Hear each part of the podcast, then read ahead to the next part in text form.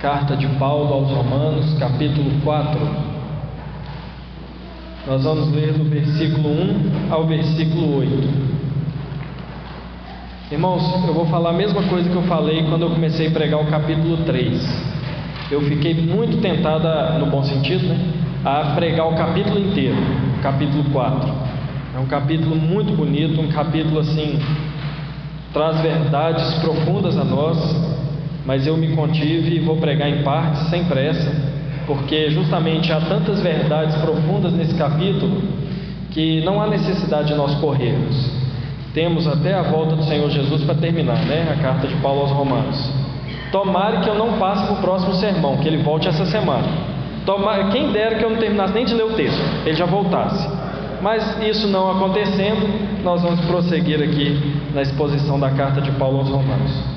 Romanos capítulo 4, versículo 1 ao versículo 8. Os irmãos podem permanecer assentados, eu vou fazer a leitura e os irmãos me acompanham.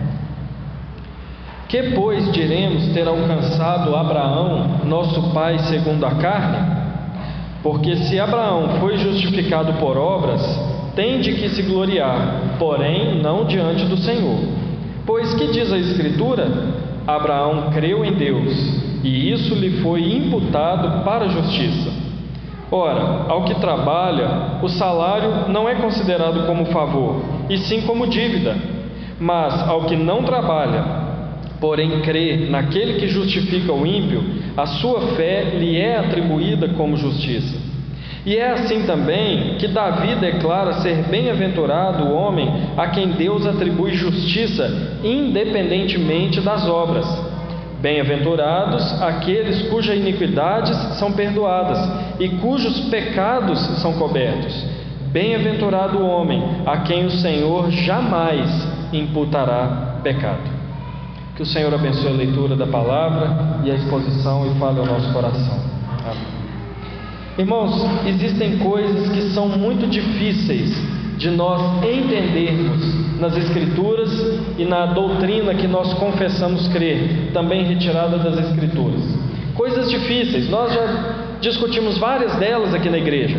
A Trindade é uma doutrina difícil de nós, é impossível de nós entendermos de maneira plena e completa, tamanho mistério que é perto das nossas mentes limitadas. Cristo ter duas naturezas, ser ao mesmo tempo homem e ao mesmo tempo Deus, 100% homem e 100% Deus. A encarnação de Cristo, o Verbo, né, o próprio Deus, se fazer homem, se tornando um de nós, se tornando parte da criação. A existência de céu e inferno e como serão essas duas coisas. Enfim, são algumas dentre tantas coisas que são difíceis de nós entendermos com a nossa mente limitada. Mas essas coisas não são necessariamente difíceis de nós aceitarmos, de nós engolirmos.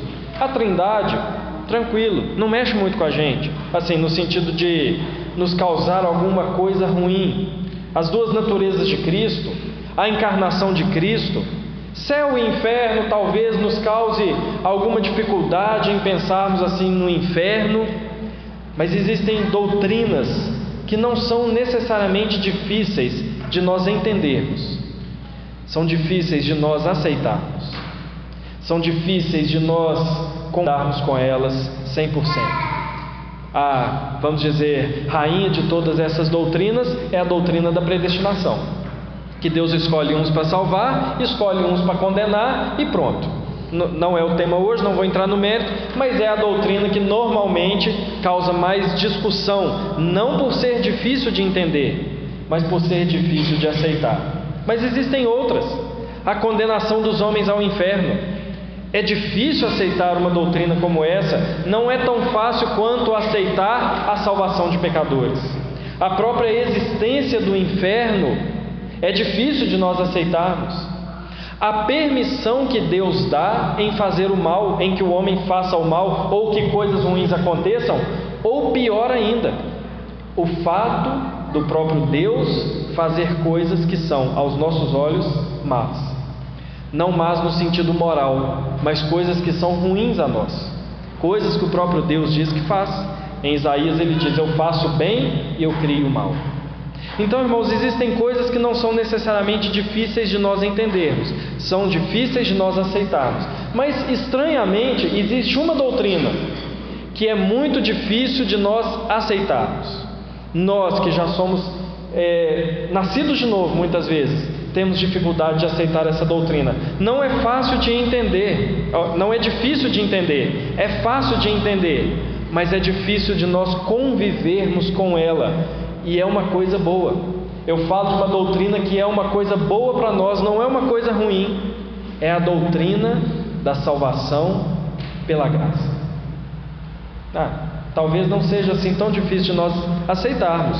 Afinal de contas, é muito bom para nós descansarmos no fato de que nós não precisamos fazer nada para nossa salvação, tão somente crer em Deus. Ou é muito fácil, talvez até tranquilizador a nós, entender que nós não precisamos ter mérito algum para sermos salvos, mas que é tão somente pela graça do Senhor que nós somos salvos. Mas, meus irmãos, entrar na salvação pela graça é fácil de nós entendermos. De uma certa forma, é fácil nós aceitarmos. Mas sabe qual que é a parte difícil? Entender que toda a nossa vida de salvos é pela graça. Entender que o mérito não conta nada para nós entrarmos no reino de Deus, mas também não conta nada para nós não sairmos de lá. É fácil, de, é, é até confortável entendermos que nós fomos feitos família de Deus pela providência de Deus, pelo poder de Deus, pela mão de Deus e que nós não fizemos nada. Mas a nós é estranho entender que nós não precisamos fazer nada para permanecermos como povo de Deus. É difícil conviver com isso. Meus irmãos, é difícil porque existe uma palavra muito forte no nosso coração, que ela é muito boa, dependendo do meio onde nós estivermos vivendo ou do local onde nós quisermos aplicar essa palavra, que é a palavra mérito. Excelente coisa é o mérito. Na nossa vida cotidiana é útil nós valorizarmos o mérito. Os bons resultados de um trabalho feito é mérito. A riqueza adquirida com trabalho suado e trabalho honesto é mérito. Os bons resultados num vestibular, fruto de um estudo persistente, dedicado, é mérito. Um, uma família bem construída, uma família bem estruturada, resultado de uma criação de filhos no temor do Senhor, é mérito. Apesar de contar também com a graça do Senhor, todas essas coisas que eu falei. Porque tem pessoas que buscam esses meios e não alcançam o fim desejado. Mas existe ali um, um quê de mérito, existe uma parte de mérito. Mas, meus irmãos, muitas vezes nós achamos que a nossa vida espiritual também é feita de mérito. Meus irmãos, quem de nós aqui não acha que tem que fazer uma coisa um pouquinho a mais para Deus gostar mais de nós? Meus irmãos, nós não pensamos que se nós viermos mais à igreja, Deus não vai gostar mais de nós? Ah, tá, a gente sabe que Ele nos ama, beleza, a gente sabe que Ele enviou seu filho para morrer por nós, tudo bem, mas será que se eu der um dízimo de 15%, Ele não vai gostar de mim um pouquinho a mais? Será que se eu fizer alguma coisa na igreja, exercer algum cargo, será que Ele não vai ser um pouquinho mais favorável a mim? Meus irmãos, nós pensamos assim, nós vivemos assim porque nós não conseguimos abandonar o mérito na nossa salvação.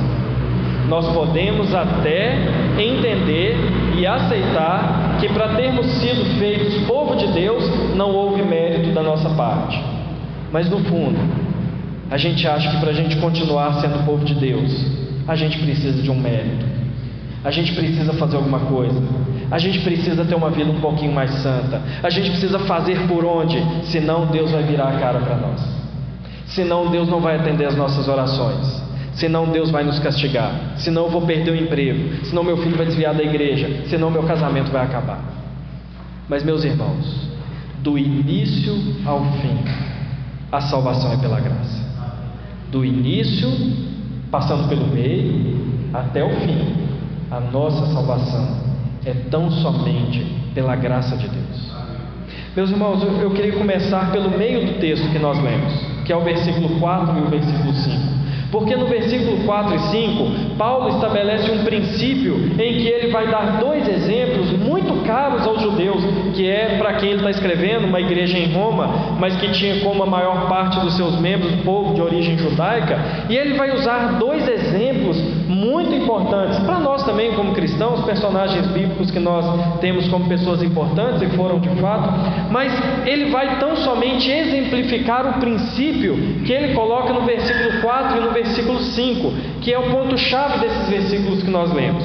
O versículo 4 e o versículo 5 diz assim: Ora, ao que trabalha, ao que exerce, ao que tem é, o sentido que Paulo está falando aqui de trabalhar é o que faz por onde, que tem alguma, alguma obra a apresentar, alguma realização. Ao que trabalha, o salário não é considerado como favor, e sim como dívida. Mas ao que não trabalha, porém, crê naquele que justifica o ímpio, a sua fé lhe é atribuída como justiça. Meus irmãos, Paulo tão somente fala aqui de mérito, Paulo está falando: aquele que tem realizações a apresentar a Deus, aquele que tem obras a colocar diante de Deus, aquele que tem as suas próprias, o seu próprio trabalho a apresentar diante de Deus, se ele receber alguma coisa boa por um bom trabalho, não é nada gracioso, é tão somente dívida. Paulo está dizendo que não há uma justiça da parte de Deus, não há glória da parte de Deus, não há, me, não há privilégio algum em receber algo de bom, quem merece receber algo de bom?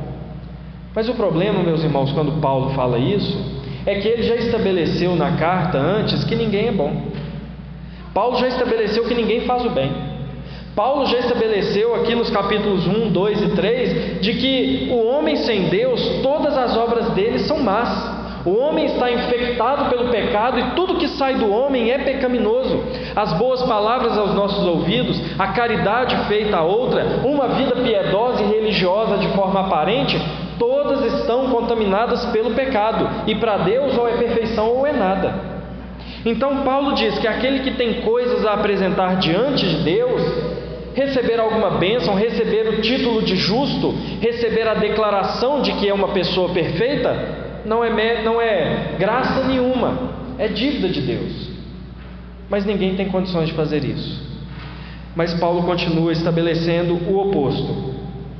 Mas aquele que não trabalha, ou seja, aquele que não tem obras a apresentar a Deus, aquele que não tem realizações boas para apresentar diante de Deus, mas crê que Deus pode torná-lo justo, a fé que ele tem em Deus é atribuída a ele como justiça. O que Paulo está estabelecendo aqui, meus irmãos, é que a salvação, ser declarado justo, ser imputado à justiça, ou seja, ser feito por Deus justo, não pode ser feito por obras, mas é tão somente pela fé em Cristo Jesus, pela fé no Filho de Deus. Portanto, meus irmãos, quando Paulo estabelece esses, esses, essas duas premissas, nesses dois versículos, o que ele está tão somente dizendo é que ninguém é declarado justo diante de Deus, ninguém tem os seus pecados perdoados, ninguém se torna aceitável a Deus, ninguém se torna amigo de Deus, ninguém se torna filho de Deus, ninguém desfruta do amor de Deus por obras, tão somente pela fé. Meus irmãos, tendo colocado isso, Paulo nos oferece dois exemplos em situações muito diferentes, com propósitos muito diferentes. E eu gostaria de passar para o primeiro exemplo, que é Abraão, um bom exemplo. Ele é um bom exemplo. Versículo 1 a 3 diz assim: que, pois, diremos ter alcançado Abraão, nosso pai segundo a carne? Porque se Abraão foi justificado por obras, tem de se gloriar, porém não diante de Deus. Pois que diz a Escritura? Abraão creu em Deus e isso lhe foi imputado para a justiça. Abraão traz à mente dos crentes de Roma, de origem judaica, o patriarca, Abraão o grande nome dos judeus, o pai dos judeus, aquele no qual eles se sentiam seguros por ser da descendência dele. Abraão. E Paulo faz uma coisa, Paulo cita o texto de Gênesis 15, 6, quando diz assim: Abraão creu em Deus e isso lhe foi imputado para a justiça. Irmãos, Paulo ter citado esse texto é importantíssimo para a nossa compreensão daqui da, do que ele está querendo ensinar. Porque esse texto é um texto no qual Deus faz aliança com Abraão. Nós falamos até, passamos assim por essa aliança hoje na escola dominical, ao falar disso, que Deus chama Abraão e Deus faz de Abraão povo dele. Deus chama Abraão um homem idólatra, um homem que não estava procurando relacionamento com o Senhor, um homem que não estava procurando Deus verdadeiro, um homem que segundo dizem alguns historiadores, era até um sacerdote da sua religião pagã, um homem chamado por Deus, um homem que ouve de Deus promessas, que faria dele um grande povo, dele viria, da semente dele, todas as nações seriam abençoadas, e um Deus que fala com ele assim: sai da tua terra e vai para um lugar que eu vou te mostrar. E esse homem sai. Abraão, meus irmãos, era um grande exemplo de obras para os judeus. Quando, Abra... Quando os judeus olhavam para Abraão, eles viam um homem que foi praticamente perfeito diante de Deus. Aliás, entre os judeus havia uma, uma lenda, a palavra correta não é essa, mas havia uma, uma lenda de que Abraão teve uma revelação especial da parte de Deus e ele conseguiu ser perfeito diante de Deus.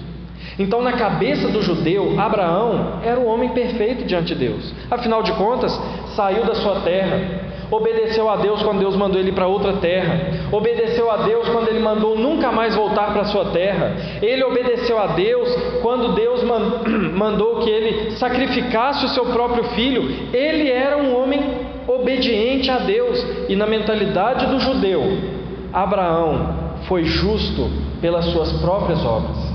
Na mentalidade do judeu, Abraão se tornou povo de Deus. Ele entrou numa aliança com Deus, porque ele fez por onde? Porque ele foi um homem perfeito, porque ele foi um homem obediente. Não é por acaso que tantas vezes Paulo chama Abraão de o pai da fé.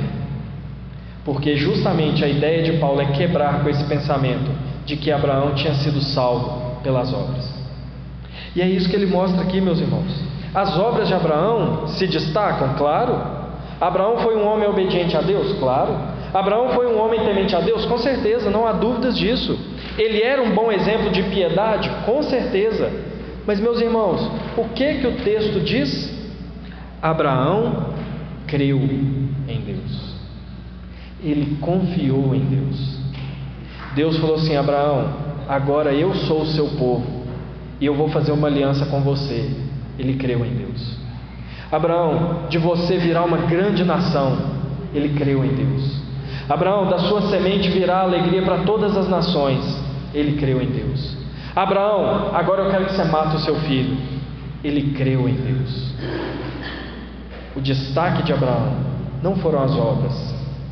O motivo que levou Deus a ter uma aliança com Abraão não foram as suas obras, as suas realizações, a sua piedade, mas tão somente o fato dele ter crido em Deus, dele ter exercido fé. Meus irmãos, igualmente somos nós para viver ou para entrar e viver numa aliança com Deus. Não adianta obras, meus irmãos. Não adianta piedade própria. Não adianta uma obediência meramente externa. Não adianta nada que não seja fruto de fé. Nós não podemos fazer nada de bom, porque sem fé nada é bom diante de Deus. Nós não podemos entrar numa aliança com Deus pelas nossas próprias mãos, porque as nossas mãos estão sujas pelo pecado. Nós não podemos nos voltar para Deus e buscar a Deus por nós mesmos, porque nós estamos cegos para Deus. Nós não podemos clamar a Deus e nós não podemos viver para Deus de nós mesmos, porque sem Deus estamos mortos espiritualmente. Nós não temos condições de fazer nada com que faça que Deus nos ame que Deus seja favorável a nós, a não ser crer nele. Meus irmãos, nós não podemos comprar a nossa salvação e não há como entrar numa aliança com Deus, passarmos a ser povo de Deus, conhecer a Deus, senão pela fé. E fé aonde que Paulo fala no início da carta aos Romanos? Fé no Evangelho de Jesus Cristo. O Evangelho de Jesus Cristo nos oferece as mesmas coisas que Deus ofereceu a Abraão. Nos oferece Jesus Cristo, nos oferece o Redentor, nos oferece um Salvador. O Evangelho nos oferece a vida eterna. O Evangelho nos oferece para que nós creiamos em Jesus e sejamos povo de Deus. O Evangelho nos oferece a terra prometida, a nova Jerusalém, tão somente se nós crermos nele. O Evangelho nos oferece o perdão dos nossos pecados e nos oferece sermos feitos justos, tão somente pela fé no Senhor Jesus.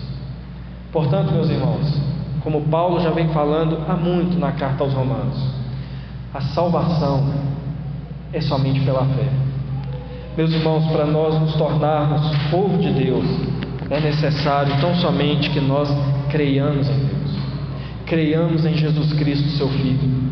A justiça que foi imputada a Abraão, ou seja, o fato dele ter sido feito justo, declarado justo, foi porque ele creu em Deus. E para sermos salvos, é necessário que nós também sejamos justificados dos nossos pecados.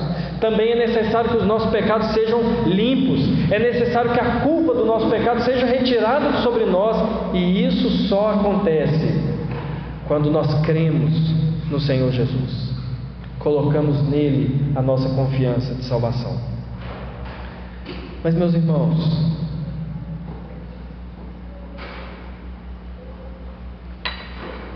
Se a salvação é pela graça, por meio da fé, e Paulo nos oferece o bom exemplo de Abraão, o santo Abraão, a permanência na salvação também é pela graça, por meio da fé. E ele nos oferece Davi, um mau exemplo. Que isso, Davi, mau exemplo? É, mau exemplo. No texto que ele cita aqui, é um mau exemplo. Nós falamos bastante hoje de Davi aqui na escola dominical, e Davi de fato foi um homem segundo o coração de Deus. Foi um homem temente a Deus. Mas era um homem pecador, e muito pecador, assim como eu e você. Nada diferente de nós. Mas, meus irmãos, o, o foco que Paulo dá em Davi é em Davi como um mau exemplo moral para nós. Por quê? Porque os judeus olhavam para Abraão e falavam assim: ele é bom, esse cara é bom. Esse cara foi salvo porque ele era bom, ele era obediente, temente a Deus. Mas Paulo volta os olhos para outro herói do judaísmo, que era o rei Davi, e mostra assim: e Davi? Ele era bom também? E Davi? Ele era santo também? E Davi conquistou a permanência no reino de Deus com as próprias mãos? O texto do versículo 6 em diante diz assim: e é assim também que Davi declara ser bem-aventurado o homem a Deus atribui justiça, independentemente de obras. Ele cita agora o Salmo 32. Bem-aventurados aqueles cujas iniquidades são perdoadas e cujos pecados são cobertos. Bem-aventurado o homem a quem o Senhor jamais imputará pecado. Meus irmãos, qual o momento provável da vida de Davi, porque não há certeza, mas há grandes probabilidades, qual momento da vida de Davi que ele cita essas palavras? Depois que ele matou o urso e o leão com as próprias mãos? Davi cita essas palavras depois que ele fugiu de Saul e conseguiu sobreviver? Davi citou essas palavras depois que ele teve a vida de, de, Saul nas mãos e não matou por temer a Deus que tinha ungido a Saul? Ou ele falou essas palavras depois que ele matou Golias e saiu lá carregado, aclamado pelo povo? Não, meus irmãos. Davi cita essas palavras depois dele ter adulterado, matado e feito tudo de ruim que um rei podia fazer. Meus irmãos, o que Paulo está mostrando é que a permanência no povo de Deus também é pela graça, também é pela fé, não é pelas nossas próprias mãos. Meus irmãos, Davi fez mais de uma coisa que na lei de Israel era passível de pena de morte. O adultério, segundo a lei judaica, era passível de pena de morte por apedrejamento. O, o, o assassinato premeditado, como Davi fez, era passível de morte por apedrejamento também. Bom, aí eu não lembro se é apedrejamento, mas era passível de morte também, pena de morte para o assassino, aquele que derrama sangue inocente. Meus irmãos, a lei do Antigo Testamento, o que, que ela queria ensinar com a pena de morte? Que se extinguisse o mal do meio do meu povo. Ou seja, quem pratica essas coisas não faz parte do meu povo. Por que, que o Novo Testamento não ensina a pena de morte, mas ensina a excomunhão? Porque quem pratica determinadas coisas não pertence ao povo de Deus. Meus irmãos, se Davi fosse membro da nossa igreja, ele ia ser excluído, será? Da comunhão dos santos? Pois bem, o próprio Deus perdoou Davi. O próprio Deus manteve Davi como rei do seu povo. Olha bem, irmãos, não estou, não estou entrando no mérito das consequências do pecado. Eu estou entrando no mérito da relação do homem com Deus. Davi pecou, fez coisas horríveis e no final ele disse assim: Bem-aventurado aquele cujos pecados são perdoados. Bem-aventurado aqueles cuja iniquidade é coberta. Bem-aventurados aqueles a quem o Senhor jamais imputará nenhum pecado. O que Paulo, meus irmãos, está ensinando aqui é que Davi, no péssimo exemplo que ele deu, ele ainda permaneceu como povo de Deus, pela graça do Senhor e pela fé naquele que perdoa pecados. Ele não decaiu da graça porque ele pecou. Deus não passou a amar Davi menos porque ele pecou. Deus não virou o rosto para Davi porque ele pecou. Deus não passou a ter um relacionamento mais distante com Davi porque ele pecou. O amor de Deus por Davi continuou a mesma coisa porque o amor de Deus por nós é mediado pela pessoa de Jesus Cristo. Meus irmãos, nós não temos às vezes muita dificuldade em entender que nós somos salvos pela graça. Mas quantas vezes nós temos dificuldade de entender que nós também permanecemos povo de Deus pela graça? Irmãos, como eu falei antes, quantas vezes nós não pensamos que o que faz de nós povo de Deus é a nossa piedade? Quantas vezes nós não pensamos que Deus nos abençoa porque nós somos bons também? Quantas vezes nós não pensamos que Deus tem sido favorável a nós porque nós também temos sido favoráveis a Ele? Quantas vezes nós pensamos que Deus tem nos amado porque nós temos amado a Ele? Mas isso não é verdade, meus irmãos. Se nós pecamos, Deus continua a nos amar. Se nós caímos em pecado, Deus continua a nos amar. Se nós erramos, continuamos sendo povo de Deus. Se nós fazemos coisas horríveis aos olhos humanos e aos olhos de Deus, o amor de Deus por nós continua a mesma coisa. Porque o amor de Deus por nós não depende das nossas obras, depende da graça do Senhor derramada sobre nós. Não é só nos tornar povo de Deus que depende da graça, mas manter-nos como povo de Deus também é pela graça. Agora, só para desfazer um possível mal entendido, eu não quero dizer aqui que as nossas boas obras não importam. Eu não estou querendo dizer que a nossa obediência a Deus não faz diferença nenhuma. Eu não estou querendo dizer que uma vida santa não traz para nós então bênçãos. Não é isso que eu estou querendo dizer. A obediência é que o Senhor requer de nós. O temor ao Senhor é o que Deus requer de nós. Ele nos libertou do pecado para nós vivermos uma vida santa. Ele nos libertou da escravidão do pecado para que nós tivéssemos o caráter cada vez mais moldados ao caráter de Cristo. Ele nos libertou da escravidão do pecado para que nós caminhemos rumo à perfeição. Ele nos fez novas criaturas e nos deu um novo coração para que nós não tenhamos mais prazer no pecado, mas prazer na obediência. E de outro modo, a obediência abençoa. Nós somos abençoados quando obedecemos ao Senhor. Nós desfrutamos de bênçãos quando nós dedicamos a nossa vida ao serviço ao Senhor. Nós desfrutamos das boas consequências de uma vida de obediência e temor a Deus. Isso está claro para nós, está claro nas Escrituras, que quanto mais próximos de Deus ou do ideal que Deus quer para nós, e quanto mais longe do pecado, mais abençoada é a nossa vida, melhores frutos nós colhemos. Mas, meus irmãos, prestem bem atenção numa coisa: as nossas boas obras, a nossa obediência, não faz Deus nos amar mais. Quando nós caímos em pecado, isso não faz Deus nos amar menos. Deus nos ama com todo o amor que Ele tem, manifestado na cruz do Senhor Jesus Cristo, e ponto final. E nós permanecemos na aliança com Ele, e permanecemos no povo de Deus, tão somente pela graça do Senhor. Se entrar em aliança com Deus, se nos tornarmos povo de Deus, é a manifestação do amor e da graça do Senhor por nós, permanecer nesse povo também é a manifestação da graça e do amor de Deus. Irmãos, nós não precisamos lutar para Deus nos amar mais.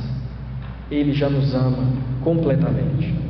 Nós não precisamos lutar para fazer Deus nos abençoar mais. Ele já tem nos abençoado mais do que nós merecemos. Nós precisamos tão somente entender que a nossa vida está sustentada na graça de Deus e não nas nossas obras. E se nós fizermos isso, nós teremos muito mais liberdade no Espírito Santo para vivermos uma vida que agrada ao Senhor, para vivermos uma vida mais parecida com o Senhor Jesus Cristo, para vivermos uma vida mais parecida com o ideal que Ele quer de nós sabendo que aquilo que nós conquistamos, um passo a mais, um, uma caminhada a mais, uma luta a mais contra o pecado, não é mérito nosso, mas é a demonstração da graça do Senhor sobre nós, é a demonstração do amor de Deus sobre nós. As obras, elas são sim importantes, quando elas são o resultado ou a demonstração daquilo que Deus fez em nós, que é nos salvar.